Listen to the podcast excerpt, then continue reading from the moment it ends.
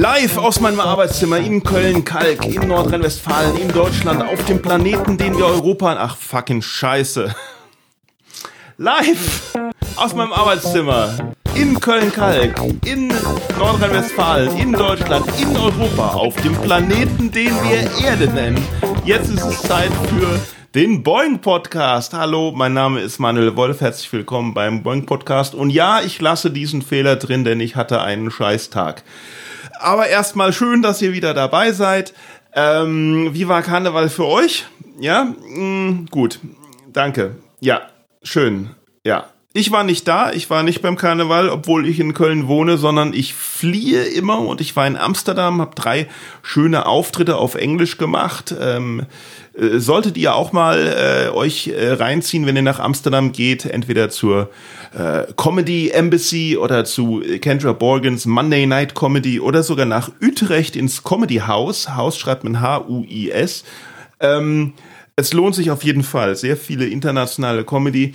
Mm, so, und dann, als ich zurückgekommen bin, ähm, vor zwei Tagen, seitdem äh, rase ich von einem Wutanfall in den nächsten. Mm, weil ähm, Stammhörer wissen das, ich leide ja unter äh, mittleren bis mittelschweren Depressionen. Schwere Depressionen würde ich äh, nicht sagen, weil ich ja irgendwie in der Gesellschaft, ähm, weil ich ja irgendwie noch, ähm, also ich komme noch außer Haus. Ich ziehe mich nicht ins Zimmer zurück und brauche Medikamente, sondern ich bin einfach nur äh, konsequent schlecht drauf.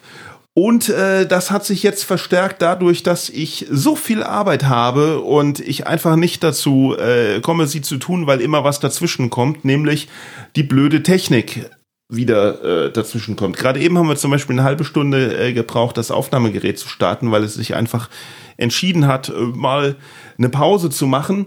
Mm, und mein iPhone hat plötzlich gesagt, der Speicher ist voll, ich muss was tun, hat mir aber nicht gesagt, was ich tun muss und Google und ChatGPT waren keine große Hilfe. Fick dich, künstliche Intelligenz. Fick dich hart. Bringt gar nichts. Ihr, die wissen, das ist ja auch von Computerprogrammierern äh, programmiert. Und das sind genau dieselben Leute, die meinen iPhone-Cache mit den ganzen Apps voll gemacht haben und mir nicht sagen, wie ich das wieder bereinigt äh, bekomme. Das sind, das sind Menschen, die nicht, weil sie es nicht besser können, so schlecht programmieren oder weil sie zu schlecht bezahlt sind, sondern weil sie nicht wollen, weil sie nicht wollen. Und da ist irgendwas in der Gesellschaft falsch, weil die kommen damit durch durch, du durch.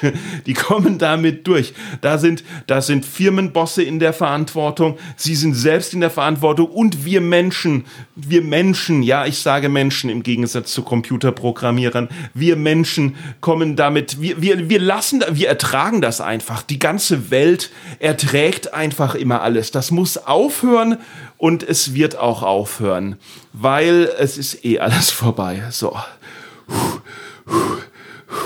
Ja, wenn ihr noch da seid, jetzt ist es Zeit für gute Laune. Ich habe nämlich einen Gast hier. Das ist der Tobias Beitzel. Hallo Tobias. Wunderschönen guten Tag. Dir ist bewusst, dass ich dich alles fragen darf und du mir alles sagen darfst. Ist mir absolut bewusst. Dir ist auch bewusst, dass du mich alles fragen darfst und ich dir alles sagen darf. Auch das ist mir zum Glück bewusst. Und dir ist bewusst, dass seit dieser Aufnahme läuft, alles, was aufgezeichnet wird, auch ausgestrahlt werden wird, obwohl ich es selber schon bereue. Äh, ist vollkommen in Ordnung. Kriegen wir okay, hin. gut.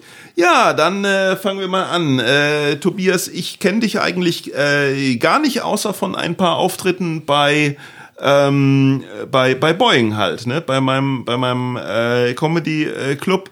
Ähm, wer bist du? Was machst du? Wo kommst du her? Wie äh, war deine Erziehung? Äh, welche? Wie stehst du zu deinen Eltern? Wie war es in der Schule und äh, was machst du jetzt und wie bist du da hingekommen?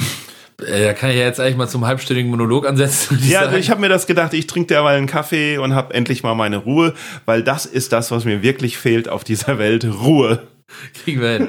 Ja, nee, also Tobias Weiz ist mein Name, das hast du richtig gesagt. Ich bin 25 Jahre alt und ich äh, wohne in... Verdammte Scheiße ist das jung. Wieso stehst du schon auf einer Bühne. Das soll, ich finde nicht, dass Leute, die mit 25 Jahren noch schon auf Bühnen stehen sollten, die sollten seit fünf Jahren die sollten, übrigens schon. Die sollten noch in Jahren. die Comedy-Schule gehen oder die sollten, die sollten, was weiß ich, die sollten uns älteren Comedien vielleicht, vielleicht das, das, das Wasser bringen oder uns auf die Bühne helfen, weil wir langsam Schwierigkeiten. Ach, okay, okay. Ich, ich, Ja, das Ding ist, äh, vielleicht Ich äh, hätte man noch ein mich. paar Jahre warten können, aber das hätte ja beinhaltet, dass ich dann jetzt was Vernünftiges arbeiten müsste und das ist ja vollkommen außer, außer Frage. ist das so?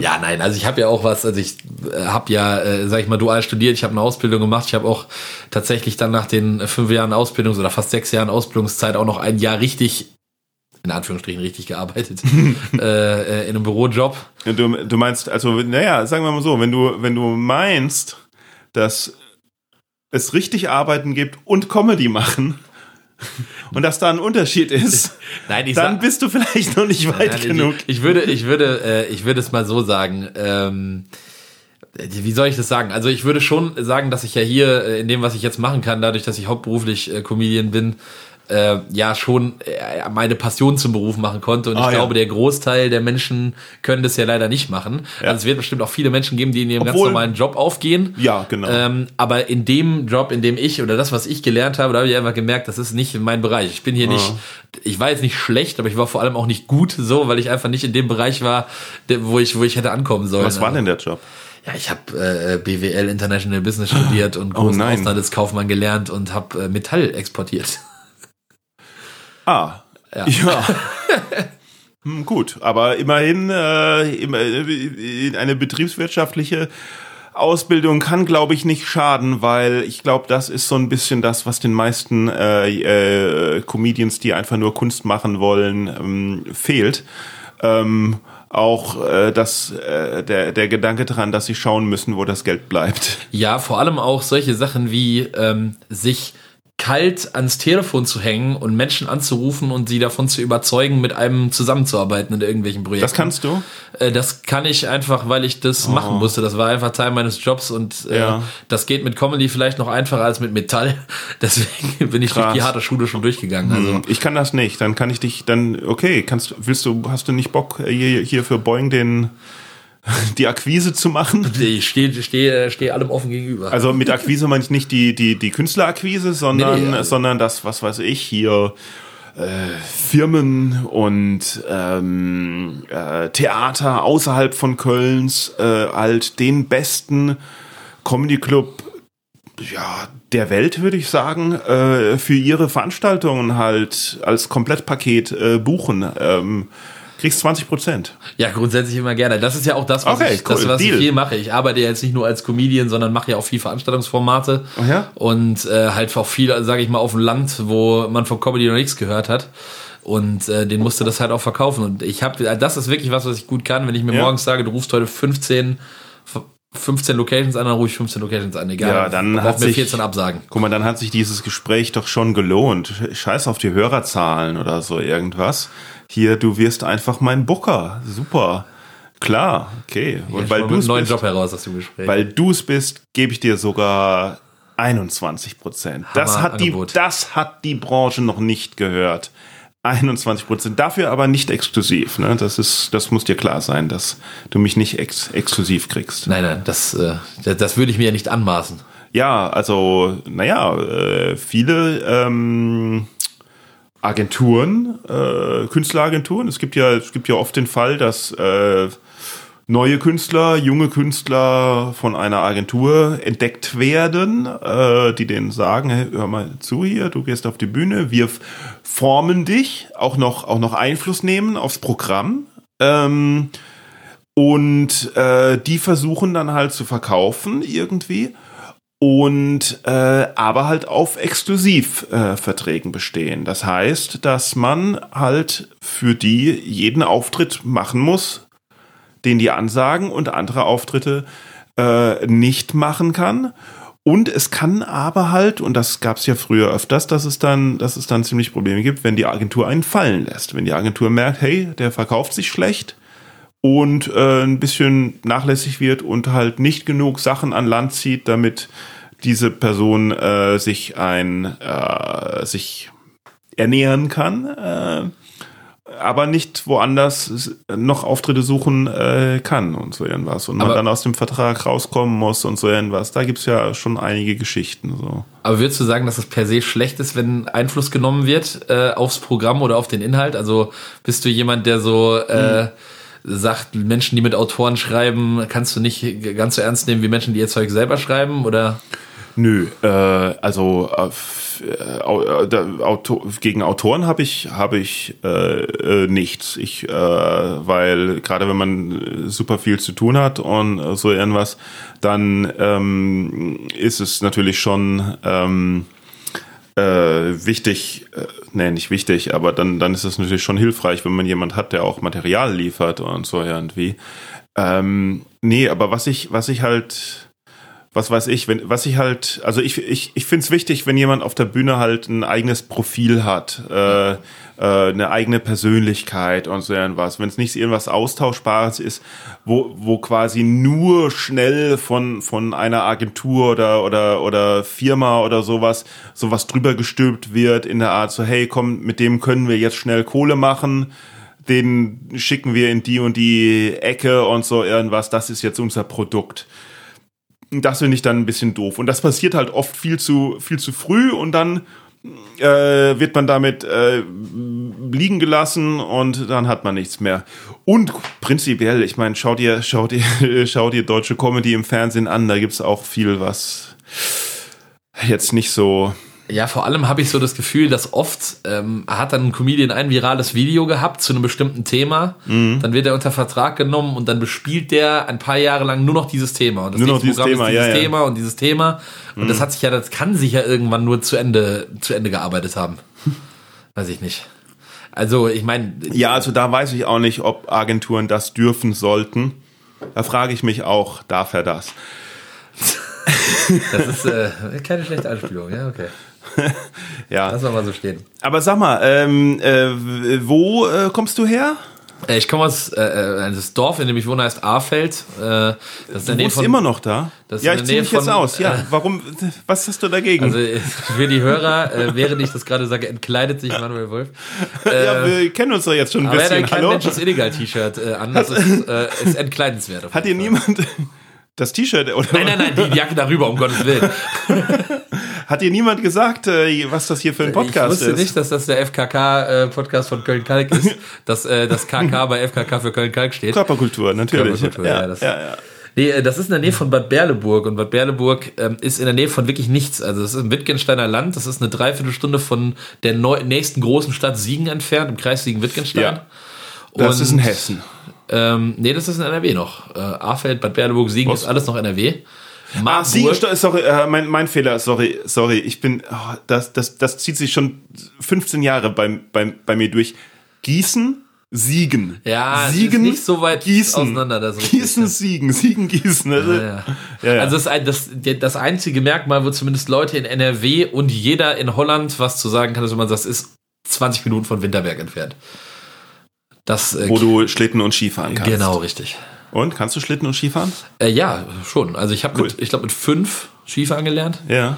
Ähm, weil man das bei uns, also viele Leute können Skifahren. Langlauf habe ich erst vor zwei Jahren gelernt, denn bei uns in Berleburg kann man auch wirklich sehr gut langlaufen und ich habe gerade noch mit meiner Mutter telefoniert, bei uns schneit's auch gerade tatsächlich. Ehrlich? Ja, also es ist ja über 400 Meter und äh, die Berge dann halt noch dementsprechend höher. Es ist das Rothaargebirge und bei uns schneit's gerade, ja. Ja, aber wie viele Tage im Jahr kann man dann langlaufen? Zwei oder? Ja, also im Moment ist natürlich schwierig. Also die letzten zwei, drei Jahre, da hat der Klimawandel schon reingeballert. Aber äh, es gibt auch mal ein paar Jahre, da kannst du wirklich, also in Winterberg, da ist es ja, selbst obwohl es nur 20 Minuten entfernt ist, wenn es bei uns 3 Grad plus ist, sind es in Winterberg noch 0 Grad. Ja. Da können die da solide beschneiden und die haben überhaupt keinen so schlechten Winter gehabt, glaube ich. Ach krass. Also selbst jetzt letzte Woche, also es gibt immer noch ein paar Holländer, die da auch bei 3 Grad plus und diese Regen drauf rumrutschen. Das ist absolut. Die ziehen ihren Skiurlaub durch, da kann das Wetter so Da schlecht fahren sein, wie viele es ist. Holländer hin, oder? Nur. Nur?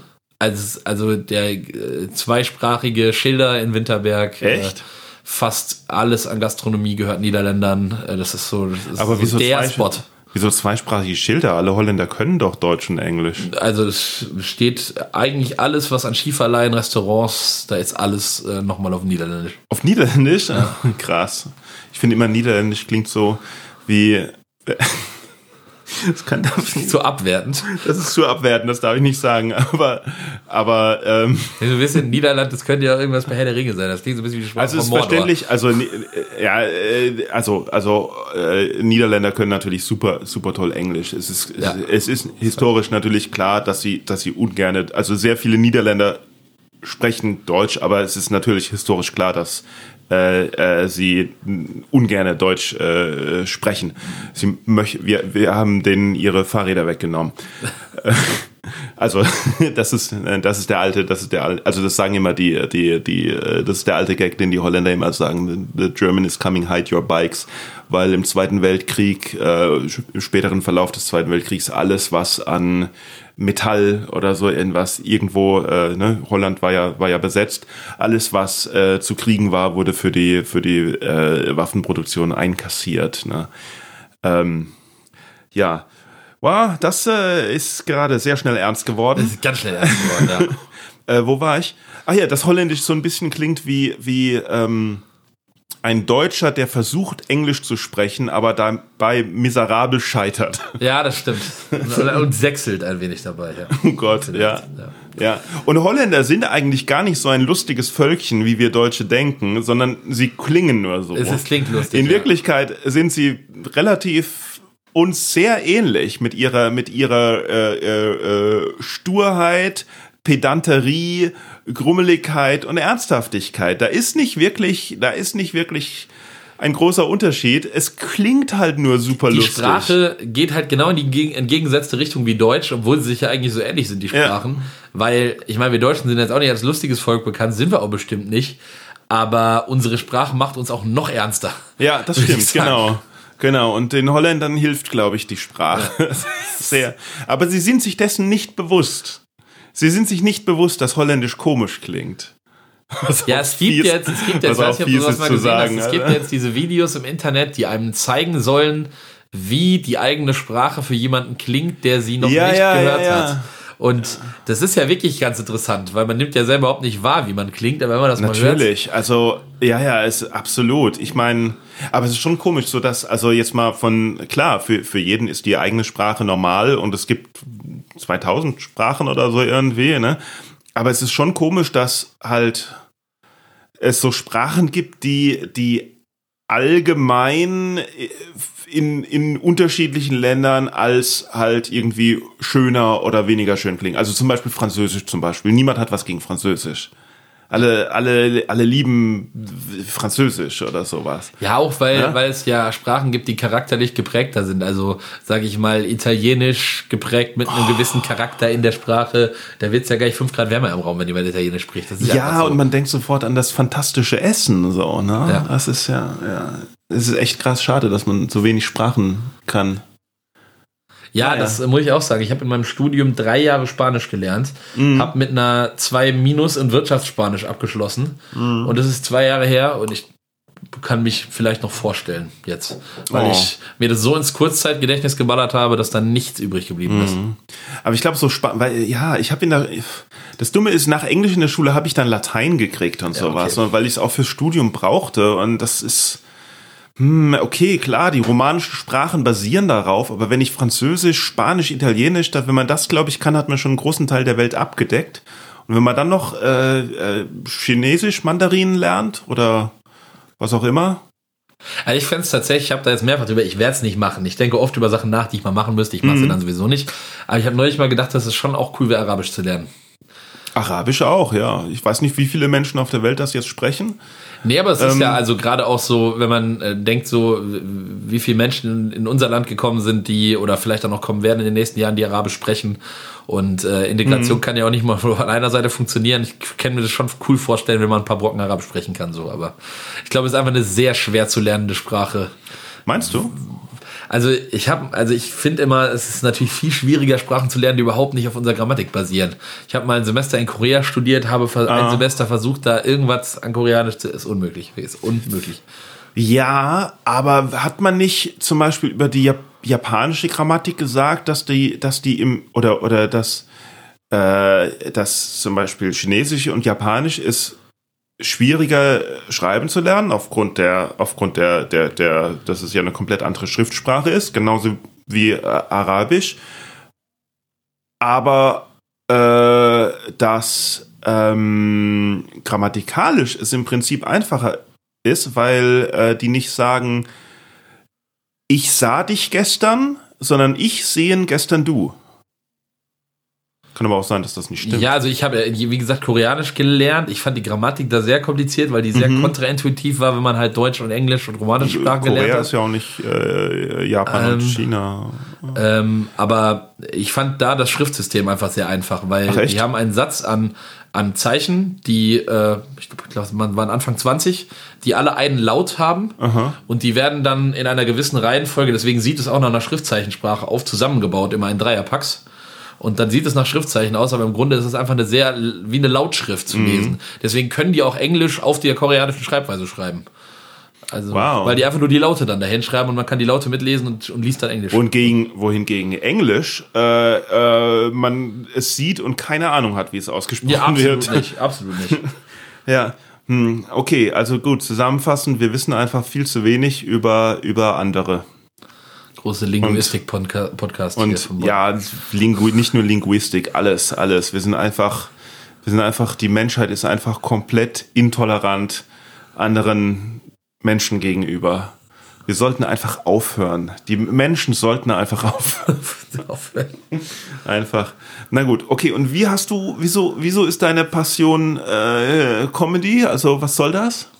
Ähm, ich weiß, also ich weiß nicht wieso, ich weiß aber also seit wann. Also ich habe viel zu früh Comedy konsumiert. Also ich habe wirklich schon, also wirklich schon in der Grundschule Michael Mittermeier geguckt. So, als der mal- mal Paranoids, das Programm, das war das erste Comedy-Programm, das habe ich auf CD gehabt.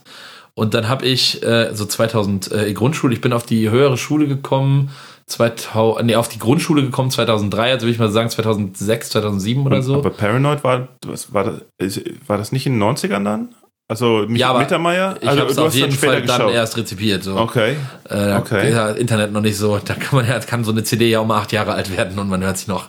Und, und, und so Jürgen von der Lippe und Hast du aber, die, achso, das war das, war das aus der Sammlung von deinen Eltern dann, oder? ich glaube, wo die erste CD herkam, weiß ich gar nicht. Und dann habe ich äh, halt sowas viel zu früh geguckt und äh, was sich so bis heute hinzieht, wenn ich einen Text irgendwie äh, höre, auch einen Liedtext und der gefällt mir oder einen Comedy-Text, dann kann ich den auswendig. Immer, so nach zwei, dreimal hören. What? Und dann bin ich so mit zwölf so auf so Geburtstagen aufgetreten, teilweise so halbstündig und habe einfach so Comedy nachgemacht mit zwölf. So. Und dann habe ich Theater gespielt in der Schule und fand's immer cool, habe ein bisschen Musik gemacht, aber jetzt auch nicht viel und habe immer so gedacht, irgendwie kommst, willst du irgendwann mal noch auf die Bühne und dann habe ich irgendwann in Marburg ein Plakat gesehen, Einsteiger Poetry Slam Special. Und wir hatten Ah, in der ja. Schule äh, auch Poetry Slam gemacht und dann äh, hatte ich das noch so im Hinterkopf und habe mir einfach gesagt, so Das war dann erstmal ganz selbst groß. Challenge in drei äh, Monaten stehst du mit dem Text auf der Bühne, dann habe ich das auch gemacht. Kommen wir gleich zum Portrait aber was, für, was hast du für äh, Instrument gelernt? Äh, ich habe äh, als Kind angefangen, Gitarre zu lernen, Ja. ähm, aber unser äh, Gitarren, ich kann das einfach sagen, der lebt glaube ich sogar nicht mehr. Unser Gitarrenlehrer hat hart gesoffen und dann wurden wir irgendwann aus diesem aus diesem Unterricht rausgenommen, ich und mein ich Bruder. So, ich kann es, glaube ich, ich kann es, glaube ich, sagen. Der lebt nicht mehr. Mein Gitarrenlehrer hat mich missbraucht. Nee, der, aber er hat wirklich, also er ist wirklich äh, sehr oft betrunken zum Unterricht erschienen Echt? und das haben meine Eltern dann An der nicht- Schule oder? Ja, an der Musikschule. Ach, an der Musikschule. Ja, genau. Und das haben meine Eltern, glaube ich, irgendwann nicht mehr so cool gefunden. Und äh, dann habe ich Altsaxophon gelernt in der Schule. Und Das haben deine Eltern nicht. Theater gespielt und mittlerweile. Das haben dann deine Eltern nicht cool gefunden, weil Nee, du zu Hause oh, geübt meine- hast. Ja, aber also ich glaube, meine Mutter, also meine Mutter liebt auch Saxophon, die fand das cool und die fände das, glaube ich, auch cooler, wenn ich das jetzt ab und zu noch mal in die Hand nehmen würde. Ah, ja? Aber mittlerweile spiele ich wieder Gitarre und Ukulele. Ich mache ab und zu Straßenmusik, das macht mir Bock. Ich bin zu groß für eine Ukulele, er lacht, aber Ja, es ja, ist halt ja. einfach so, ja. Ukulele, nee, guck mal, ich habe Ja, ich hab ja auch ich zwei, alles hier. Da, die Gitarre kannst du mitnehmen. Zwei Ukulelen habe ich hier auch noch, weil die eine gut aussieht und die andere halt gut klingt. Oh, ich habe ich hab, ich hab mir eine Ukulele gekauft, weil ich, weil ich schon 20 Jahre lang versuche, Gitarre zu, zu lernen und ähm, es mir einfach zu schwer fällt, weil äh, sechs Seiten, das ist mir einfach zu kompliziert. Und deswegen Sagt ich der Mann, der hier gefühlte 19 Klaviere im Raum stehen hat. Ja, okay, gut. Was der Beweis ist, dass du noch nicht mal bis vier zählen kannst. Eins, zwei, drei, 19. Okay. Aber ja, stimmt. 88 Tasten, natürlich. Aber, aber jede von denen ist richtig. Verstehst du? Ja, Du kannst keine falsche Taste drücken. Das ja, ist eine das. falsche Kombination, ne? Wie ein Ja, Wiederkreuz. hm, nee, aber auch da. Und äh, deswegen wollte ich Ukulele mit, mit äh, vier Seiten und habe mir eine gekauft, die richtig schön aussieht.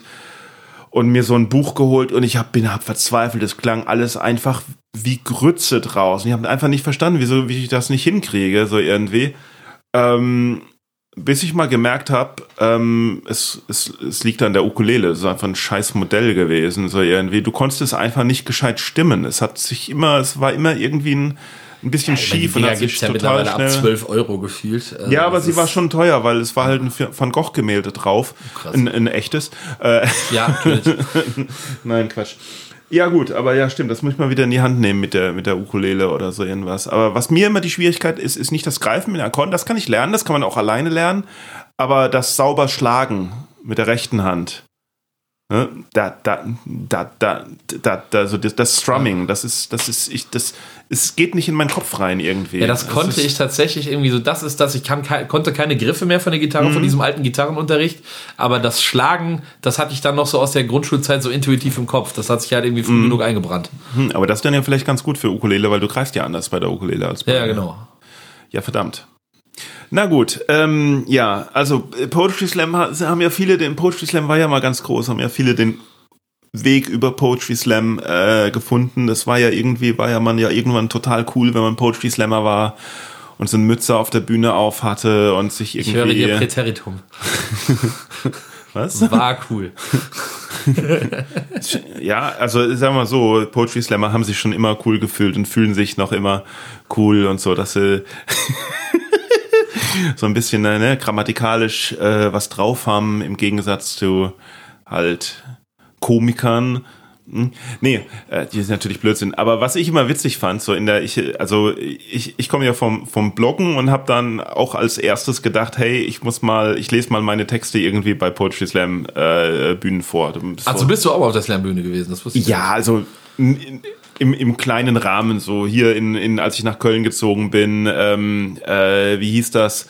Äh, ähm, die? Lesung auf dem Tisch, nee, nee, im, im Blue Shell. Äh, What is not enough? Ist das das gewesen? Oder? na, aber da war ich einmal, glaube ich. Und dann habe ich halt Tagebucheinträge aus meinem Blog vorgelesen. Das war so das Ding.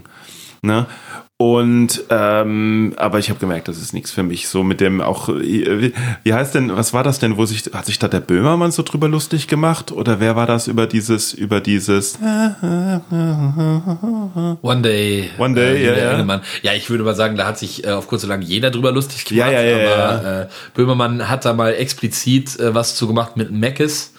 Hier dem Rapper von den Orsons. Die haben da mal sowas gemacht. Na gut, das ist jetzt zu tiefgründig, da habe ich jetzt keine äh, Ahnung. Der aber witzigerweise auch mal auf einer Slam-Bühne stand. Ja, fand ich natürlich, natürlich. Aber es Ja. haben sich natürlich auch andere Slammer drüber lustig Ja, gemacht natürlich, oder sowas. ja. Aber, es, aber also prinzipiell hat man halt, ist, ist also dieses Bild von Poetry Slam so dieses, dieses komische Reden, dieses, dieses, dieses Vorlesen und dieses Überbetonen oder dieses, und als Stand-Up-Comedian denkst du so, ja, aber so redet doch keiner.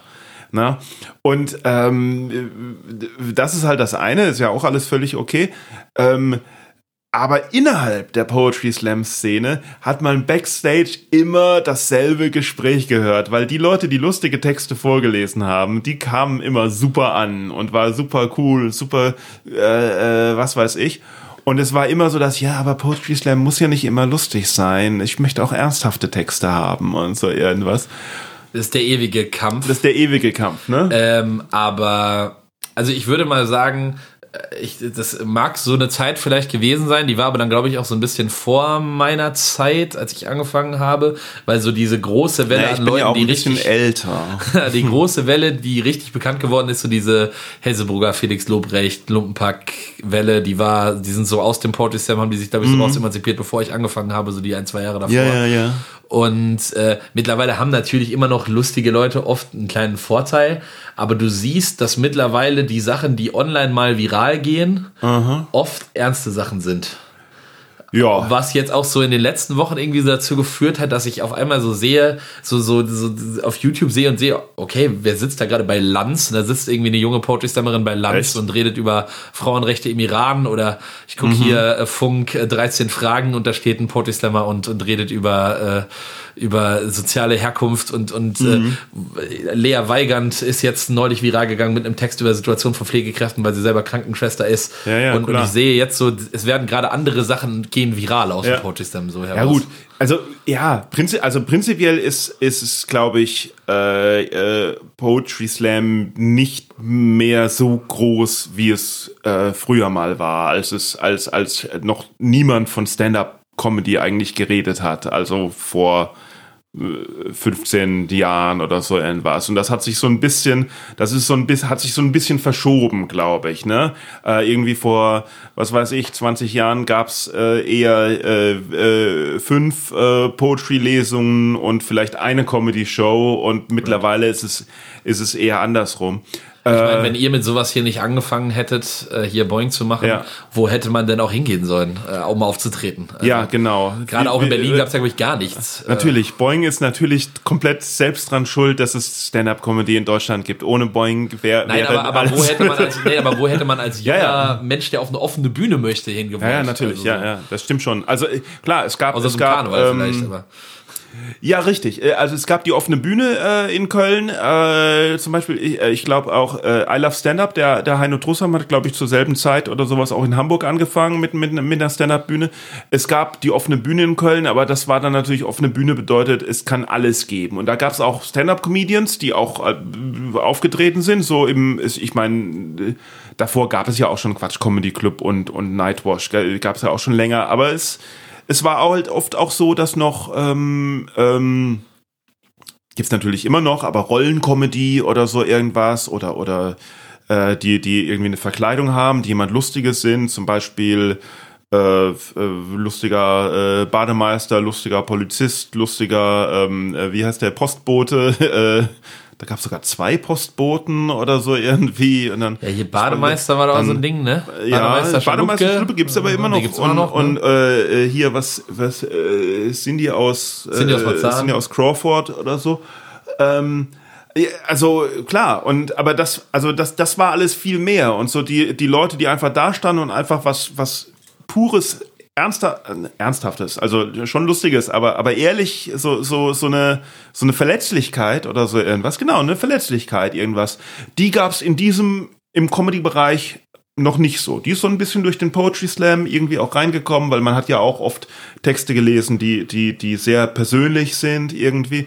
Und das heißt ja nicht, dass das, dass das eine oder andere nicht geben sollte, sondern einfach nur, dass sich so ein bisschen die, die, die Interessen verschieben. Das ist ja alles, hat ja alles seine, hat ja alles seine Daseinsberechtigung. Es ist ja nicht das eine ist irgendwie schlechter als das andere. Zauberkünstler zum Beispiel gab es auch schon, äh, äh, gibt es ja auch schon seit 100 Jahren und ähm, äh, gibt es immer noch, sind nicht per se schlecht, trotzdem kann man sich sehr gut über sie lustig machen, weil ähm, warum ja, ich nicht? Meine, du wirst ja sicher auch in deiner Karriere mal bei einem Kunst gegen Bares aufgetreten sein, gehe ich mal davon aus, oder? Nein, sowas mache ich doch Und nicht. Also ich muss sagen, ich kann überhaupt nicht viel zu sagen, äh, habe ich aber auch schon ein paar Mal gemacht, aber beim diesjährigen NRW-Slam-Finale äh, hat der grandiose Slammer Jan Wattjes einen Text vorgelesen, der hieß Kunst gegen Bares, wo Echt? er eine typische Kunst gegen Bares Line-Up Person für Person beschreibt, so, mit oh. charakterlichem Hintergrund und. Ja, aber ist auch fies. Es war einfach nur grandios. Also, ist aber auch fies. Aber was ich denke, was man vom Poetry Slam lernen könnte, ist, dass natürlich klar, wenn du einen Text schreibst, also wenn der Fokus drauf ist, äh, den, den Text zu schreiben, also der Fokus tatsächlich auf dem Inhalt ist und ähm, klar, es ist, manche tragen den Text auch ähm, äh, äh, aus dem Kopf vor, aber das ist nicht die Bedingung. Also das heißt, du kannst du kannst deinen Text halt äh, äh, vorlesen und sowas und deswegen ist der Fokus auch drauf äh, auf auf der Formulierung von jedem einzelnen Wort, von genau wie der Satz aufgebaut ist, wie es am besten ist, wie ich diesen Satz formuliere und nicht einfach nur, hey cool, da sage ich das und das und, das und dann sage ich das und das und das und das. So gesehen davon kann eigentlich Stand-up-Comedy ähm, ähm, von Poetry Slam lernen, dass äh, oder beziehungsweise können viele Stand-up-Comedians, weil manche machen das ja, dass, dass, dass äh, sie wirklich bei jedem Wort überlegen, okay, welches Wort ist jetzt besser oder wie setze ich das oder wo mache ich die Pause oder was weiß ich. Ähm, was Formulierungen angeht, kann, können da sehr viele Stand-up-Comedians von lernen, weil es klar, alles ist natürlich alles, was aus einem rauskommt, ist ja schon, ist ja schon wichtig und sollte wichtig genommen werden, jedes Details. jedes Detail. Andersrum kann Stand-up kann Poetry Slam von Stand-up Comedy lernen, dass halt nicht nur der Text an sich wichtig ist, sondern auch, wie man ihn rüberbringt. Ne? Und deswegen äh, sehe, also man sieht es ja gerade so, die, die bekannteren Poetry Slammer oder sehr bekannten Poetry Slammer oder Slammerinnen rücken ja irgendwann schon mal auch so in diese Nightboss-Schiene durch. Und entweder das funktioniert sehr gut oder sie denken, sie können einfach ihren Text vortragen Mhm. und das geht immer schief. Das, äh, weil, weil das halt einfach nicht funktioniert. Ich kranke da auch noch so ein bisschen dran, weil ich über den Poetry Slam immer so darauf gepolt war, so viel Ja. Text wie möglich in sechs Minuten reinzukriegen. Ach krass, ach, Und als ich gestern, also ich habe gestern, wenn wir hier aufnehmen, gestern bin ich im Boeing Comedy Club eine halbe Stunde aufgetreten Mhm. und da kam die Moderatorin äh, äh, Lara Autsch nachher zu mir und hat gesagt, du hättest da 60 Minuten draus machen können, wenn du da, wenn du da ein paar Pausen reinsetzen würdest. Ist unglaublich viel, also das kriege ich auch immer wieder, wenn ich Solo spiele zu hören. Äh, ich bin schnell dadurch einfach. Schnell, ja, aber das sei, das, das ist eigentlich so, dass äh, das Credo, das ist eigentlich immer ist langsam, langsam, langsam. Auf der Bühne funktioniert das Hirn ganz anders, als wenn du da entspannt im Publikum sitzt und einfach nur den Ja. Abend genießen willst. Und wenn ein, wenn, wenn doch ein Gag super ist, dann lass die Leute doch erstmal lachen und so irgendwie. Ja, ja, also auch diese, diese, auch, boah, selbst wenn ich, wenn ich, wenn ich mir aufna wenn ich, wenn ich Videos habe, wo ich, wo ich Auftritte hatte und denke, boah, da warst du aber gerade, da warst du aber gerade langsam, puh, da entstanden unangenehme Stillen, äh, da wusstest du gerade nicht, wie es weitergeht oder sowas. Und dann schaue ich mir das Video davon an und man sieht davon nichts, weil einfach, weil einfach die Geschwindigkeit, in der dein Kopf in dem Moment rattert, ist was komplett anderes, als es, sich einfach ist ja auch eine anzuschauen. Form von Selbstgeißelung, so schnell zu reden, weil wenn du den Leuten den Platz hast, zu einem guten Mhm. Gag zu lachen, dann unterbrichst, das ist ja eine Belohnung für dich und du unterbrichst ja diese Belohnung, indem du die beim Lachen unterbrichst Mhm. Ja, genau. Hört und auf. sie dann ja wieder dahin holen musst. Also Leute, Leute, hört auf, ich muss euch das noch erzählen. Aber das muss ich noch, das, das ist wirklich ein Punkt, wo ich noch richtig dran arbeiten und lernen muss. Das. Ja. äh, weiß ich. Ja, jetzt habe ich leider vergessen, was ich sagen wollte. Äh, er hatte irgendwas mit, mit äh, äh, Timing und Inhalt zu tun. Ähm, aber, ach ja, jetzt weiß ich wieder. Äh, dass, ähm, es, gibt, das, es gibt ja so diese, diese, ja, weißt du, wie in so amerikanischen Highschool-Filmen, wo es so diese unterschiedlichen Klicken gibt, ne, so, so die, die Jocks und die, und die, und die äh, Streber und die, was weiß ich. Ähm, gibt es halt eigentlich auch in der Stand-up-Comedy so so diese diese Kategorien, in die man die Leute steckt, so irgendwie, was weiß ich. Gerade gerade wenn man offene Bühnen organisiert und dann und dann gibt es die einen, die die sich melden und sagen, ja hier, äh, ich habe Poetry Slam gemacht und äh, die Leute fanden meine Texte immer lustig und jetzt möchte ich gern mal Stand-up machen. Äh, sind die einen, dann gibt's die, die sagen, ja, ich bin Schauspieler und möchte jetzt mal Stand-up versuchen. Und, Ja. und äh, dann gibt's die, ja, meine Freunde sagen, ich sei lustig. Ich habe immer, immer, wenn ich bei Partys Sachen erzähle, dann lachen die sich schlapp, die sagen, du musst unbedingt mal auf die Bühne. Und das sind immer so diese Gruppen, wo, wo, wo sich das, wo sich das raus ähm, äh, rekrutiert. Und ich würde ne? sagen, äh, vielleicht werden die davon aber auch abgedeckt, was ich auch öfter sehe.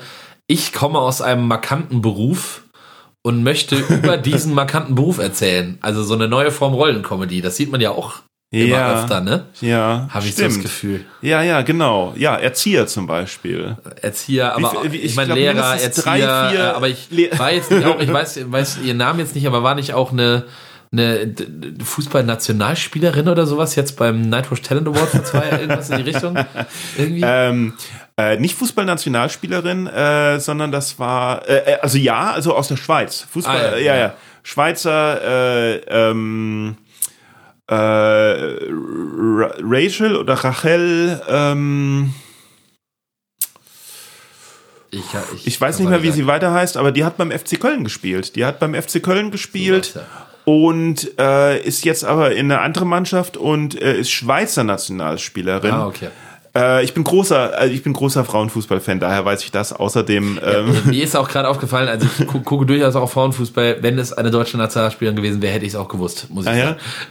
Also, nee, also, also ich war schon bei, ich war schon bei zwei Spielen vom ersten FC Köln der Frauen äh, und ich war noch bei keinem Spiel dem vom ersten FC Köln der Männer.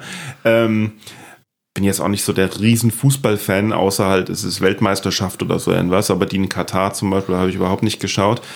aber es gibt insofern schon einige äh, äh, Kontakte, weil einmal ähm, erstens hat hat sie gefragt, ob sie bei Boeing auftreten kann und äh, wäre auch fast in den Podcast gekommen, ähm, aber wohnt halt jetzt nicht mehr in Köln. Also irgendwie hat sich das nicht nicht äh, geben und ich glaube auch, sie macht jetzt nicht mehr Comedy. Ich weiß es nicht. Wer weiß, zu welchem Verein sie gewechselt ist. Vielleicht gibt es da gar kein Comedy, Mike. Vielleicht ist das das Problem. Ja, Wenn ich, es nicht zum HSV gewechselt ist oder zu St. Pauli, dann wird es ja eng. oder dann nach Berlin. Ja. Also du meinst so, was weiß ich, Hoffenheim und sowas. Ja, wo, ist, also, wo ist hier die Comedy Comedy-Show? auf Mike Sinsheim, dann wird es nicht geben. Das ist halt so. Ja, äh, nee, weiß ich nicht. Müsste man mal nochmal äh, äh, nachschauen. Aber ich meine, inter äh, interessant wäre es schon, weil es, es, man muss ja auch nicht Comedian sein. Äh, Josephine Henning, Nationalspielerin, äh, war ja auch äh, zu Gast im Podcast. Mm, Und das kam so, dass die Schwester von einem holländischen Comedian, der auch hier im Podcast war, ähm, ich bin so schlecht mit Namen, Markus Henrichs. Henrich. Markus Hendrichs. Kann man auch nachhören, ist im Boeing Podcast, ist ein Comedian aus dem deutschen Teil von Ostbelgien. Ja. Und ich hatte jetzt mittlerweile schon alle, Comed alle Comedians vom deutschsprachigen Teil Ostbelgiens hatte ich hier im Podcast, also alle beide.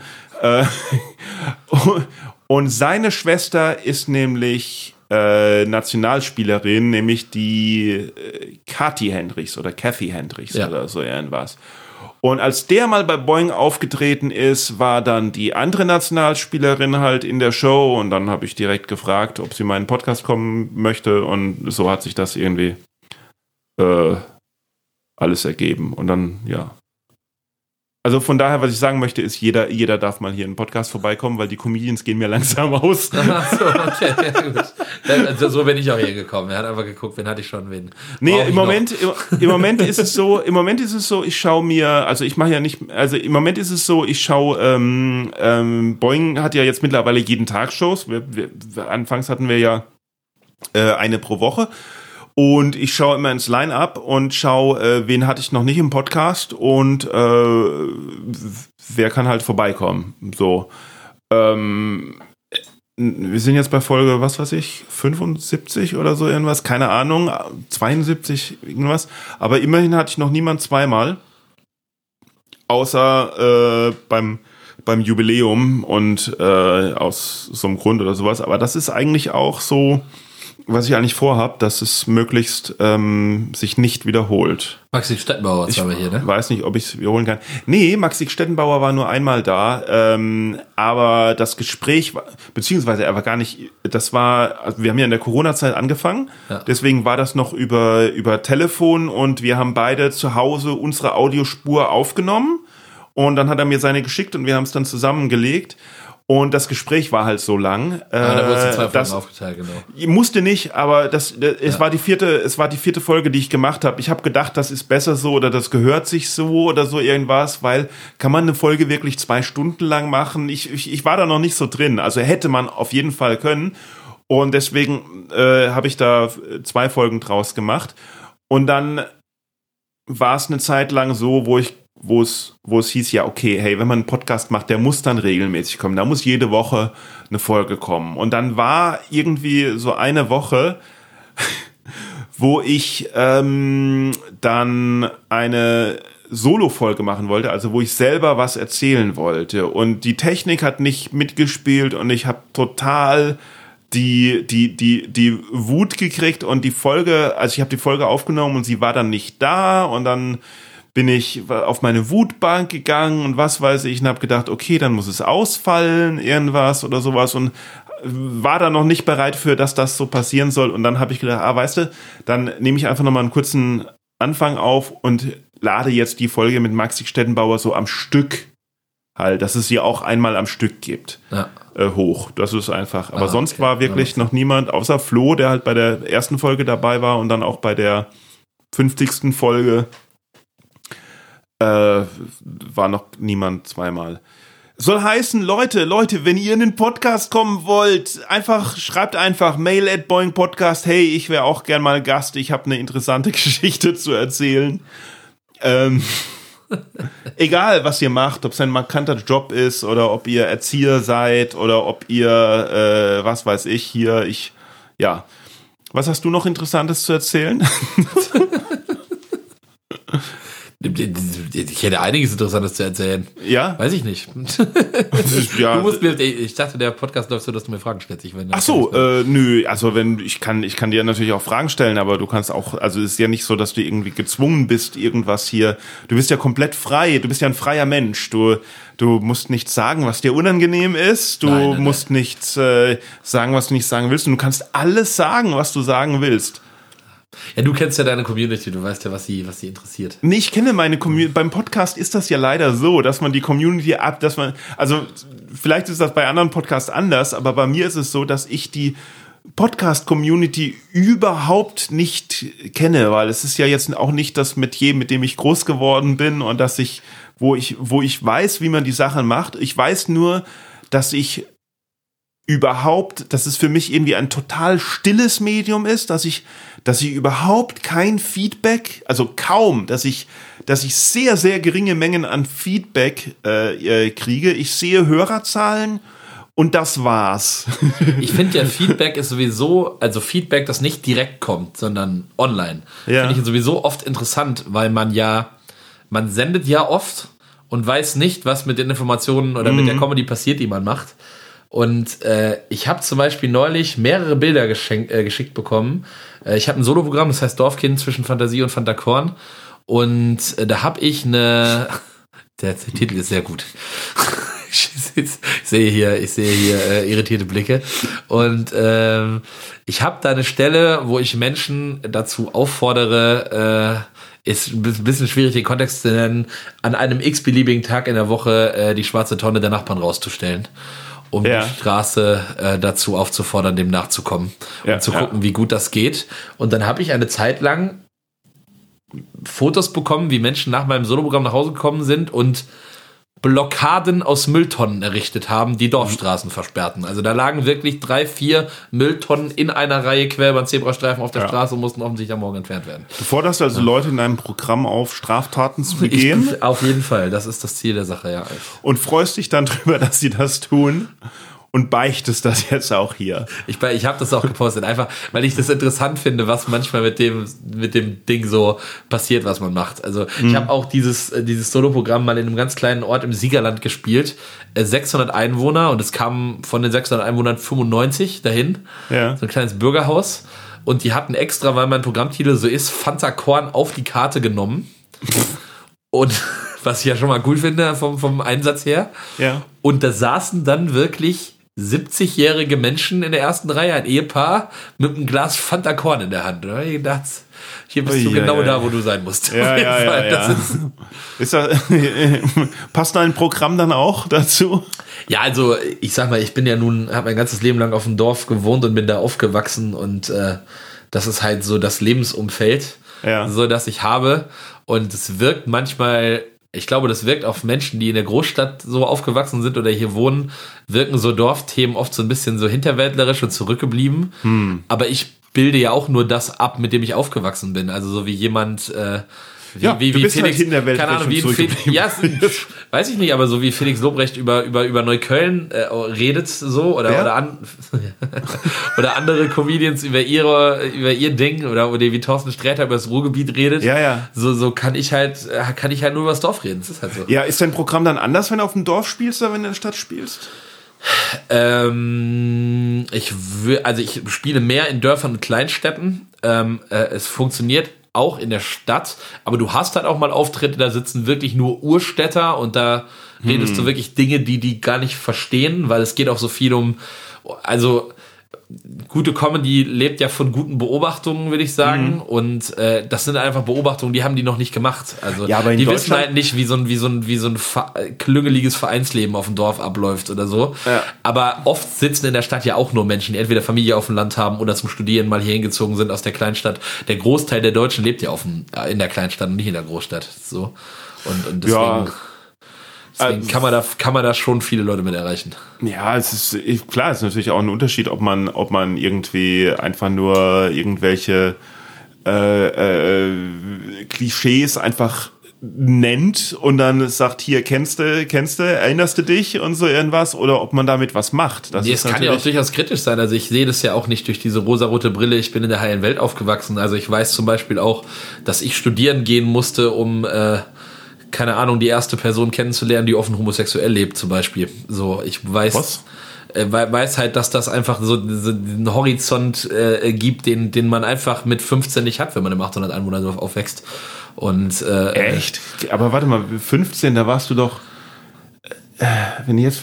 Das, das, das war ja dann 2013. Ja, aber das ist also Echt? äh, mich hat also auch deswegen hat so Bühne Slam Comedy hat mich so zusammen mit ein paar anderen Sachen so ich fahre fahr sehr sehr viel äh, äh, fahr sehr viel äh, zum Fußball bin deswegen auch immer immer viel rausgekommen, aber so das hat mich erst so politisiert so ein Boah, bisschen. krass. Also, also ich war, warte mal, ah, 1900. Ja, also ich war in der Oberstufe 1992 bis 1994 und da war das, da war das eine Sensation. Also nicht, nicht hier in Köln, nicht in der Großstadt, sondern Neustadt an der Weinstraße, äh, äh, 50.000 Einwohner. Ähm, und da war das, also 1992 bis 1994, da war das eine Sensation, äh, dass es einen äh, Homosexuellen in äh, halt in unserem Jahrgang gab. Ähm, äh, und der äh, auch richtig ist, das, das auch richtig schwer hatte, da, dazu halt äh, äh, zu stehen, weil, äh, weil halt ja 1992 und Leute halt intolerant irgendwie sind. Aber ich habe gedacht, dass sich das in, in 20 Jahren zumindest ein bisschen Also natürlich hat sich das gebessert, aber es ist trotzdem, äh, finden ja viele gesellschaftliche Themen finden ja eher in den Ballungszentren statt. Ja, ja. Also das merkt man ja auch. Also mittlerweile ist natürlich bei uns auch Migration angekommen, so Mhm. äh, auch dadurch, dass Berleburg äh, ein relativ großes äh, Erst eine große Erstaufnahmeeinrichtung hat und, und viele Menschen auch in Berleburg geblieben sind. Mhm. Trotzdem ist der, Aus, äh, der der Anteil aber immer noch gering, so. gering. Mhm. Aber, aber du merkst halt auch, dass da die Ablehnung immer am größten ist, wo, wo die wenigste Berührung mit den Leuten Ja, ja, da ja, ist. ja, ja, das ist Äh, Das funktioniert bei uns, habe ich so das Gefühl, eigentlich ganz gut. Aber das sind halt alles Themen, die kommen erst so die letzten Jahre so Hm. auf uns zu. Und äh, so, äh, keine Ahnung, man sieht bei uns äh, schon noch äh, ziemlich viele Autos mit einem Fuck you Greta-Aufkleber auf der, auf der Heckscheibe und äh, das heißt ja nicht, dass das, äh, dass das die Mehrheit ist oder so. Ja, ja. Das sind halt auch äh, Themen, die, die man auf der Bühne ja auch mal ganz gut ansprechen kann. Also ich habe zum Beispiel neulich, ich trete ja auch immer noch beim Slam auf oder, Ja. oder und mache auch ähm, fürs Radio Sachen, die auch mal ein bisschen, äh, die überhaupt nicht lustig sein müssen. ja. Ich habe neulich zum Beispiel einen Text geschrieben über ja die dafür bösen. ist Poetry Slam ganz gut, ja. Genau, ja. Ich habe neulich einen Text geschrieben über die bösen Onkels vor drei Wochen. Weil Gibt's das, die noch? Die gibt's noch, ja, oder wieder. Ah. Und äh, ein, einfach so, das ist halt eine Band, mit der ich aufgewachsen bin, äh, die ja auch in ihrer Jugend mal äh, äh, hart rechtsextreme Lieder geschrieben hat, so mit 16, Ja, ja. aber sich da so raus emanzipiert hat. Und Das äh, ist die Frage. ja, aber also da, da könnten wir jetzt eine eigene Podcast-Folge Ja, ja, aufnehmen, klar. aber ja, haben sie. Und das ist auch der Nein, das sagst das, das, was du sagst. ein, ein, ein äh, ist einfach, aber dieser Text soll einfach darstellen, dass es einfach auch äh, jenseits dieser dieses, dieses urbanen Raums mit hippen linken Jugendzentren halt einfach auch noch sehr, sehr viel plattes äh, oder bergiges Land gibt, wo Jugendliche halt sehr stark Einfluss von der anderen politischen Seite bekommen und und äh, auch immer noch äh, viele Leute dem irgendwie so so so auf auf auf den Leim gehen. Leider, ja, ja. Das ist halt so. Ja, also das, ich meine, das Thema so mit, mit so Bands wie, wie Freiwild und Böse Onkel. Freiwillig ist ein ganz anderes Thema als die bösen Onkels. Das ist ja, Okay, dann halt sind ja das- immer noch offen rechts. Okay, ach so, okay, ja gut. Also es ist beides nicht Musik, die ich höre. Ich bin Okay. mehr so, was, es ist ganz andere, ganz andere, äh, äh, ähm, wie sagt man da, äh, Fringe-Musikstile, die ich höre. Ganz andere, Ja. ähm, äh, wie, wie heißt das denn? So spezielle Sachen, die sonst keiner hört. Äh, Special Interest weiß ich Ja, nicht. äh, ja, so irgendwie. Aber ähm, äh, das Thema ist ja immer, ähm, äh, also der Konflikt ist ja immer so von wegen äh, hier, ne, irgendjemand ist ist äh, rechtsradikal und äh, sagt dann, er sei es nicht mehr und dann gibt's die Leute, die sagen ja super und die anderen, die sagen ja, glaube ich dir nicht. Und die Sache ist halt immer ähm, zum Beispiel inwiefern möchte man halt, klar, ist, in, inwiefern ist man halt nicht mehr rechtsradikal, aber möchte halt seine Hörerschaft nicht verlieren. Warum, Das Ding ne? ist halt- weißt du, mach, ne, mach doch eine neue Band. Nenn dich doch, nenn dich doch um. Nicht böse Onkels, sondern nette Onkels. Mach doch, sing Ja, doch das die alten halt, Lieder nicht also mehr. Die, so ich würde mal Was- sagen, wo so, ist ja, das aber Problem? so. Also die, die haben halt ihre rechte Zeit gehabt mit 16, jetzt sind die an die 60 so. Die haben sich Anfang der 80er losgesagt von der Szene, haben Mitte der 90er mit Deutschland im Herbst einen der wichtigsten antifaschistischen Rocksongs geschrieben, einfach weil er auch eine Zielgruppe erreicht hat, die nicht schon per se links war. Und äh, haben sich ja auch seitdem immer wieder gegen rechts engagiert. Und ich finde es halt so schwierig, dass gerade viele Menschen, die auch so äh, immer was Gutes übrig haben für so Aussteigerprogramme wie Exit oder Ja, so, ja, genau. Äh, dann jemandem 40 Jahre lang nicht glauben, dass er da raus ist. Also Naja, du musst ja jemandem schon die Chance geben. Ja, ja, klar, natürlich. Auf jeden Fall Und, sollte und sie jeder. machen ja, die- also sie haben, das, äh, wirklich, ich kenne jedes Lied der bösen Onkels, das muss ich mir jetzt hier outen, aber warum äh, heißen sie denn noch böse Onkels? weil sie sich damals so genannt haben und ich finde, wenn man, also muss man jeden Fehler, also muss man, man kann ja auch dazu stehen, also sie stehen ja auch dazu, dass sie Scheiße gebaut haben. Warum sollen sie das dann löschen? Also, Äh, sie sollen es ja nicht löschen, aber sie sollen nicht mehr, sie sollen nicht mehr dran verdienen oder sowas. Ja, aber die Frage ist, verdienen sie noch an ihrem rechten Image? Weil, also auch Ich denke schon, ja. Weil, sage ich mal, ich habe mich wirklich intensiv damit beschäftigt, mit dem Thema. Also seit den 80ern, alles, also alles, was rechte Szene ist, äh, hat die Onkels als Verräter, Verräter an ihren Idealen. Ja, meine äh, Güte, ja gut, aber da gibt's jetzt natürlich auch, äh, da gibt's ja auch noch, noch wieder, wieder, was weiß ich, zig Fringe-Gruppen, die sich gegenseitig bekämpfen, zum, zum, zum Glück, weil sonst hätten wir, glaube ich, ein noch viel dickeres Problem, als wir eh schon haben. Ähm, ne, weißt du, das ist ja, das ist ja bei, das hofft man ja bei der AfD einfach, dass wenn die irgendwo in einem, in einem äh, Landtag oder sowas sitzen, dass die sich selber nicht lange grün sind. Ja, ich glaube, das ist, äh, das ist äh, zu unser aller, zu unser aller Glück immer noch so, dass, Mhm. dass, dass das passiert. Aber ja, aber das ist, das ist eben unser, und das ist so der Unterschied zu so einer Band wie Freiwill, die ich schon immer scheiße fand und immer scheiße finden werde, weil äh, die halt sagen, sie sind nicht rechts, während sie rechte Dinge sagen und singen. Äh, Und das ist halt das Ding. Okay, also Ja. wie, ich, ich, ich muss dir das jetzt einfach so äh, äh, glauben, weil ich selbst mich mit der Musik von äh, den bösen Onkels und von Freiwild äh, selber noch nie mit äh, äh, beschäftigt habe, weil ich muss da nur ein paar Töne hören und denk so, hm, nee, meins ist das nicht. Aber so, also der Grund, warum wir auf das Thema gekommen ist, es ist halt so, das ist halt die Mucke, mit der du aufwächst, wenn du, wenn du auf dem Dorf wohnst. Das ist, äh, das ist halt so. Also ich bin mit Blues Brothers und Rocky Horror Picture Show aufgewachsen. Ja, ich. Kennst du das nicht. noch? ich nicht. Nein?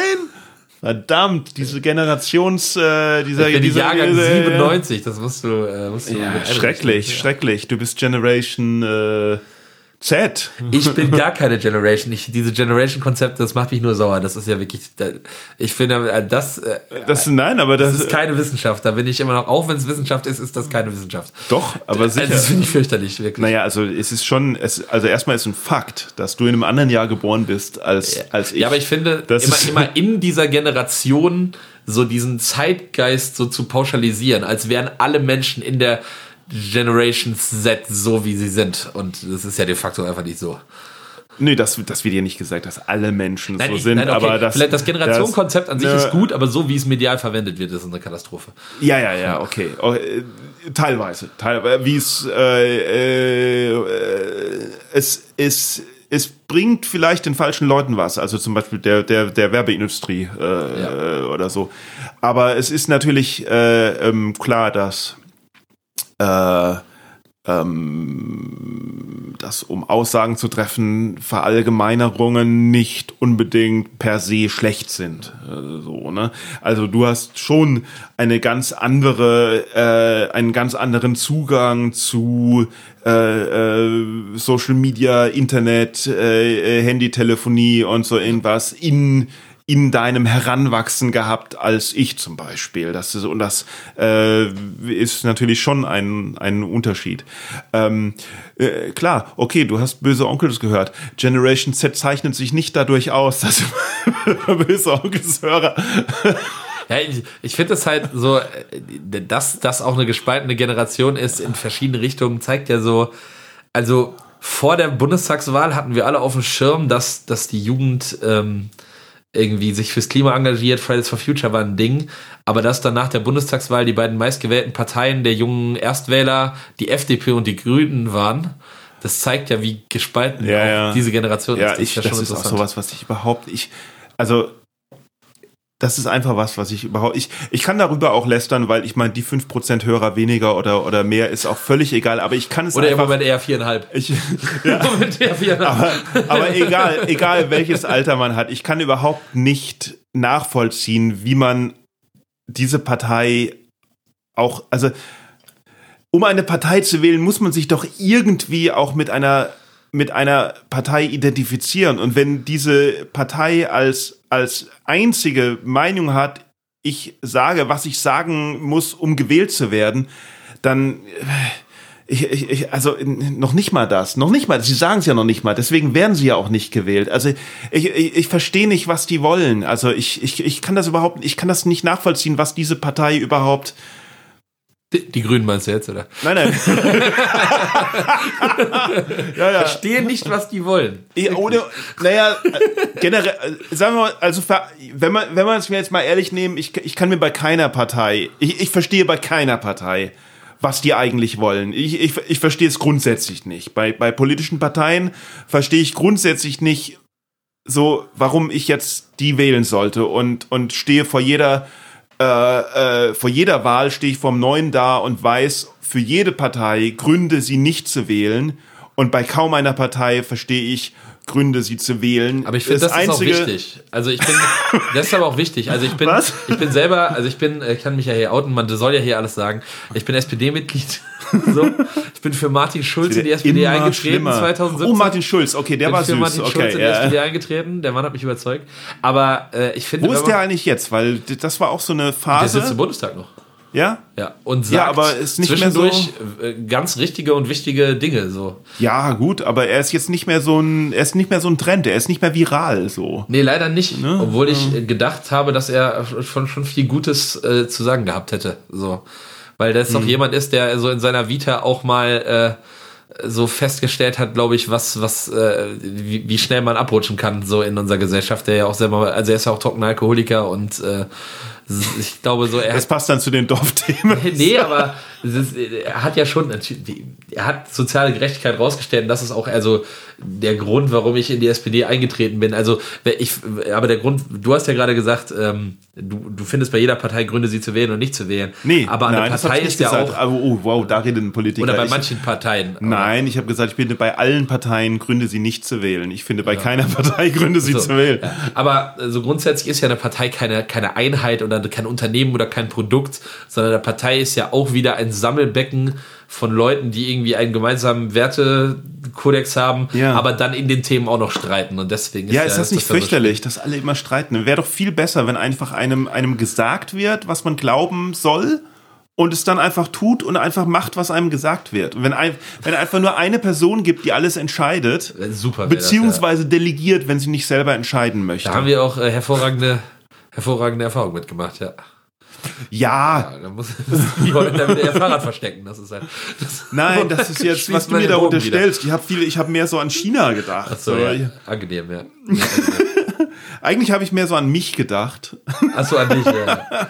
ja, nee, nee, äh, was, nein, also ich, ich, vor jeder Wahl denke ich auch wieder so, boah, krass, ich weiß nicht, wen ich wählen soll, so irgendwie, ne? Also, und, und über den Zeitraum von bis zur nächsten Wahl selbst die Partei, die ich dann gewählt habe, in diesen paar Jahren enttäuschen die mich dann auch. Ne?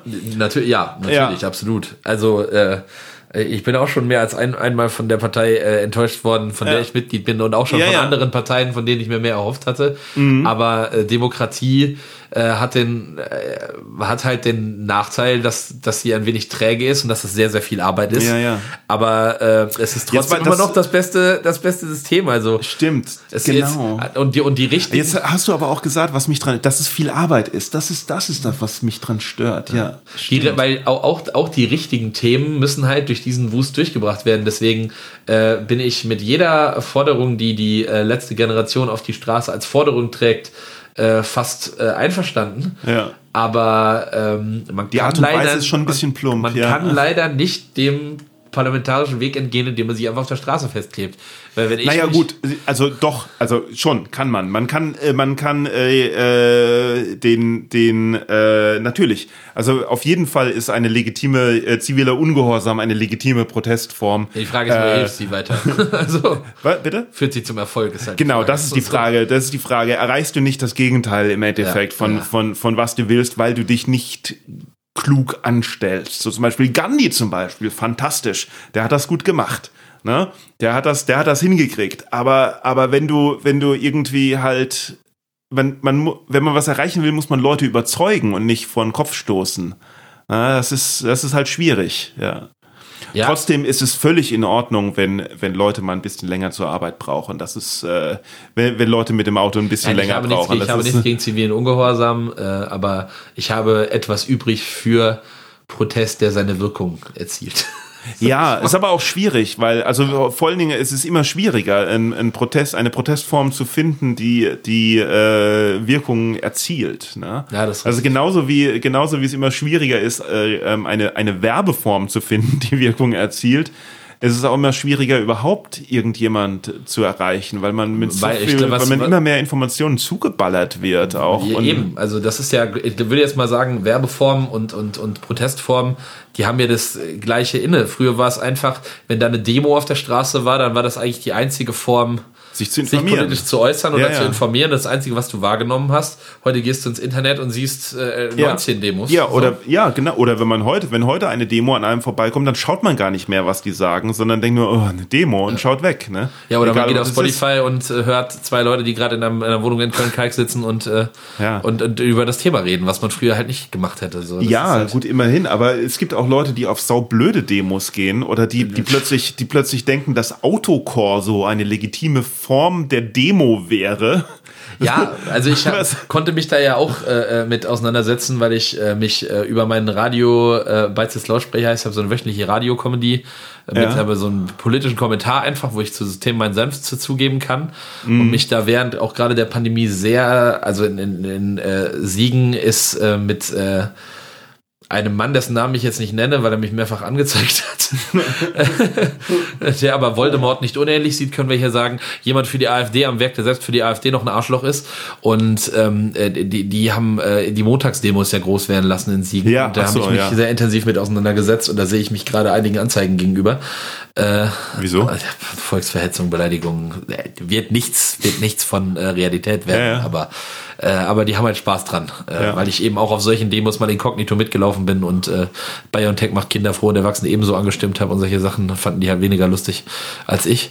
Hm. Und äh, das ist halt, äh, ich, finde es interessant, wie so dieses Demonstrations- und Redefreiheitsrecht gerade so äh, wieder von Menschen ausgenutzt wird, die ja eigentlich genau das einschränken wollen. Das finde ich Ja, ja, ja, ja. Das ist. Man das darf ist, ja nichts mehr sagen, dann sage ich was und werde angezeigt. Ja, das ist ja, halt so ja. das Ding. ja. Das ist, äh, stimmt. Da machst du ein Fass auf, dass der, das super wäre für, für sich noch drei Stunden länger zu unterhalten. Aber die Zeit haben wir jetzt leider nicht mehr, denn du musst äh, zum Auftritt, weil du jetzt wieder bei Boeing auftrittst und den Right. Leuten was äh, übers Dorf erzählst. Und deswegen müssen wir hier mal äh, äh, beenden, außer du hast noch natürlich irgendwas ähm, äh, Zeit für Werbung, Werbung, Werbung. Ne? Du möchtest noch auf deine Instagram-Kanäle oder oder Auftritte oder was weiß ich hinweisen, dann äh, bitte jetzt. Äh, ja, äh, ich halte mich kurz. Äh, Fünf, vier, drei. Tobias Beitzel auf Instagram, auf TikTok, auf Facebook. Äh, Tobias TikTok, echt? Du machst TikTok? Ja, seit kurzem. Ja. Geht das gut? Tanzt du da? Äh, ich tanze, um Gottes Willen, dafür reicht die Kamera gar nicht aus. Äh, nee, ich äh, äh, Kurzvideos von Auftritten, aber auch immer mal wieder ähm, ein bisschen politischen Stuff, würde ich sagen. Da muss ich mich auch noch mit beschäftigen mit TikTok. Ey, das macht man im Hochformat, ne? Äh, Das macht man im Hochformat, ja, musste ich auch erst lernen. weil ich Scheiße, äh, für, Wie soll- wie soll das für gehen, gewissen finanziellen Einsatz mein Soloprogramm habe abfilmen lassen im Querformat und mich dann tot geärgert habe, wie ich so dumm sein konnte, das nicht im Hochformat filmen zu lassen. Naja, aber für YouTube? Ja, schon, aber YouTube habe ich irgendwie lange schleifen lassen. Da muss ich mich jetzt auch mal noch ein bisschen ranbegeben. Ich Es hab- gibt einfach so viel. Ich brauche zu viel, Leute. ja. Ich, aber da sind wir ja wieder beim Anfang. Das machst du ja jetzt für mich. das war ja jetzt für dich. Genau, Das machst du ja jetzt für mich. Dann kann ich mich völlig auf mein künstlerisches äh, Schaffen konzentrieren und du bist für mich da. Selbstverständlich. Kriegst zwei- und, und ansonsten, mein Soloprogramm heißt Dorfkind zwischen Fantasie und Fantakorn. Gerne vorbeigucken. Und wann wird die Folge ausgestrahlt? Weißt du schon? Jetzt. Jetzt. Jetzt. Äh, wenn Menschen in Siegen-Wittgenstein wohnen, am 1. März in Ahrfeld im Zentrum Viadrina, meine Mixshow, dem Top ist sein Werk, äh, ich und Jan Wattjes äh, äh, und Musik, kommt vorbei. Was? Was für eine Mixshow? Ähm, die heißt dem Toppes sein Werk. Toppes ist mein äh, Spitzname auf dem Dorf Ja, gewesen. ja. Und als ich angefangen habe, auf der Bühne zu stehen, konnte keiner Poetry Slam aussprechen. Und deswegen haben die in unserem Dialekt gesagt, das ist dem Toppes sein Werk, das, was Ach der so. macht. Deswegen habe ich meine eine Bühne jetzt Poetry einfach so Slam genannt. Mixshow oder was ist Äh, das? nee, einfach eine, eine Mixshow aus Comedy, aus Musik, aus Poetry Slam. Ich lade einfach Okay. Künstler ein, auf die ich Lust habe. Warum bin ich da noch nicht eingeladen? Äh, Weil das die dritte Ausgabe ist, glaube ich. Ja und? Ich bin möchte in, als erste 75. Ausgabe. in deinen Podcast eingeladen. Ja, sorry, aber, Dich als fünften, äh, äh, du wirst eingeladen. Äh, du wirst jetzt eingeladen. aber nicht erst zur Fall. 75. Nee, Ausgabe. nee, dann, dann sind wir in, Okay. äh, gibt's nur dreimal im Jahr, aber. War es nur dreimal im Nein, Jahr? die, ich mache ja verschiedene Mixshows, aber äh, da. Äh, Cool, dann könnten, wir, dann könnten wir musizieren zum Beispiel. Du spielst Ukulele, ich spiele auf meinen vier Klavieren. Ja, lass es machen. Also Ja, ich, cool. äh, wird dieses Jahr noch Realität. Super, das sind doch mal tolle Nachrichten. Ähm, was habe ich noch zu sagen? Eigentlich nichts mehr, sondern, sondern meldet ihr euch einfach. Schreibt mal mail at boingpodcast.de und sagt mir, was ich sagen soll. Und dann sage ich es. Weil Hauptsache, das haben wir ja heute gelernt, Demokratie lohnt sich nicht, ist viel Arbeit. Klebt euch lieber fest. Viel einfacher ist, wenn ich einfach mache, was mir gesagt wird. Oder? Kleben und kleben lassen. Ja, ich finde das mit dem Kleben finde ich nicht grundsätzlich verkehrt. Ich finde es ich find's nur ein bisschen. Also ich finde, ich finde es, okay, sag mal so, lieber auf die Straße kleben, damit das Auto nicht durchkommt, als ein altes Rembrandt-Gemälde mit Tomatensaft bewerfen. Weil das ist, da, da denke ich so, hä? Das, äh, das, ich, ich finde, äh, das ist, ja, genau. Ich verstehe euch. Ich habe mich auch schon auf die, auf die Straße gesetzt, um Nazis zu blockieren. Also Genau, ist, man kann sich genau, auch mal auf ja, die ja, Straße setzen. eben, ja. okay. Oder, oder zum Beispiel als ähm, damals vor langer, langer Zeit das Grundrecht geändert wurde, um das Asylrecht zu verschärfen, was ich immer noch für einen großen Fehler halte, weil äh, was soll das? Ähm, da war der Protest, dass man versucht hat, äh, eine, eine Kette um den Bundestag, der damals noch in Bonn war, äh, ja, äh, zu, zu bilden, damit die Bundestagsabgeordneten nicht zur Abstimmung kommen, um äh, halt äh, ja das, äh, die Abstimmung zu verhindern, damit das Grundgesetz nicht geändert wird. Ja? Also die Verfassung nicht geändert wird. Und das finde ich auch richtig, dass die Verfassung nicht geändert wird. Hallo? Ja. Ähm, und das ist ja auch, äh, gut, da kam die Polizei und hat alle abtransportiert, aber was soll man machen?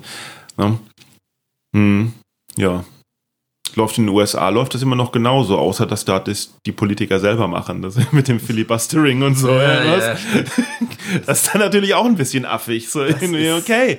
Also wird- deswegen muss ich sagen, es ist schon Stunde- durchaus, es ist doch manchmal schon sinnvoll, die Verfassung zu ändern. Ja, ja. Weil die ist ja auch in anderen ist- Zeiten geschrieben worden. Da ist USA das beste Beispiel, genau. Der Kabarettist Reinhard Grebe mal sehr gut, ich weiß nicht, in welchem Lied es war, aber er, es wird ja immer gesagt, die Väter des Grundgesetzes. Ja, ja. Und er hat so gesagt, allein das sollte einem zu denken geben. Weil zu genau. der Zeit mussten die Mütter des Grundgesetzes ihren Ja. äh, Mann noch, die Väter des Grundgesetzes noch fragen, ob sie ein Konto eröffnen dürfen. Absolut. Also, man Oder- kann schon drüber nachdenken. Oder, äh, oder das, das hat ja auch Jim Jeffries in seinem, in seinem äh, grandiosen Bit über Gun Control. Ne? Jim Jeffries ist ja ein australischer Comedian, der dann in äh, Großbritannien groß geworden ist und dann in die USA gegangen ist und dann äh, in seinem Soloprogramm einen 20 Minuten Bit über Gun Control gemacht hat und gesagt hat, hier, ich weiß, dass 50% jetzt irgendwie nicht meiner Meinung sind hier, aber und dann erzählt er als Ausländer, dass die Amis halt halt mit ihren Waffengesetzen äh, äh, spinnen. Also sehr großartiges Ding und sehr sehr mutig und, und tolle Sache und da sagt er halt auch ähm, äh, Ne, weil die Amis auf das Second Amendment, das hier Second Amendment ist ja, dass jeder hat das Recht, eine Waffe zu besitzen und sagt, dass das Argument ist, äh, um, you can't you can't change the Second Amendment. Und er sagt, yes, you can. It's an amendment. Irgendwie, das ist das Amendment ist ja das um die um die. Äh, naja gut. Äh, jetzt äh, ist zu spät. Jetzt ist es zu spät. Wir müssen jetzt wir müssen jetzt äh, 15 Minuten aus diesem Podcast wegcutten, damit es nur eine Stunde ist. Und das, was wir gerade sagen, hört eh keiner mehr. Dann stell ich. Hören alle. Danke, dass du mein Gast warst. Äh, viel Danke, Spaß heute Abend bei der Gast Show. durfte. Danke, ciao. Tschüss.